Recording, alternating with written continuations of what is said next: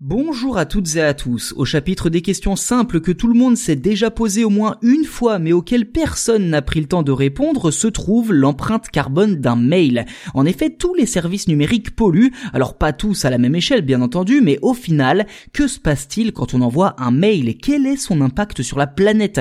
Vous êtes au bon endroit, c'est exactement à cette question que nous allons tenter de répondre dans cet épisode. Selon l'organisation Carbon Literacy Project, un email standard génère environ 4 grammes de CO2. Ajoutez une pièce jointe d'un mégaoctet et vous pouvez multiplier ce chiffre par 12, soit quasiment 50 grammes de CO2. En clair, envoyer une photo de vacances à 10 amis reviendrait à faire un trajet de 500 mètres en voiture.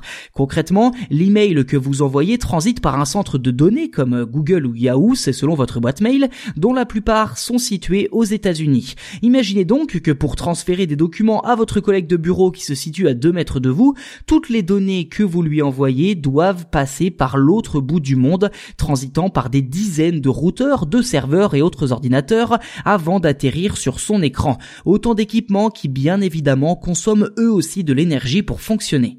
Alors si cela se limitait aux emails que nous envoyons et recevons à des fins professionnelles et familiales, eh ben finalement ce serait pas si grave, mais cela devient véritablement un problème quand on y ajoute les montagnes de messages promotionnels, publicitaires et autres qui s'accumulent dans nos boîtes sans jamais être ouverts.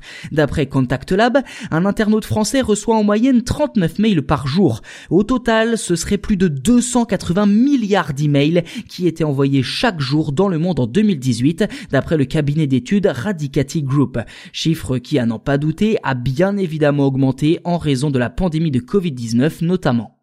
Petit calcul rapide, si un mail génère 4 grammes de CO2 et que 280 milliards d'emails étaient envoyés chaque jour en 2018, eh bien ce sont donc 410 millions de tonnes de CO2 qui ont été générées cette année-là par les emails. À titre de comparaison, le transport aérien mondial a produit, et j'ai envie de dire seulement, deux fois plus de pollution, soit 859 millions de tonnes de CO2 en 2017 d'après l'association internationale du transport aérien IATA.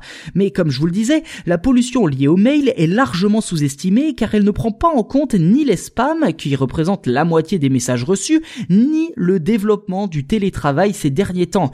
Or, même les messages non ouverts polluent, soit environ 0,3 g de CO2, ce qui est d'autant plus stupéfiant qu'au total, 80% des emails ne sont jamais ouverts.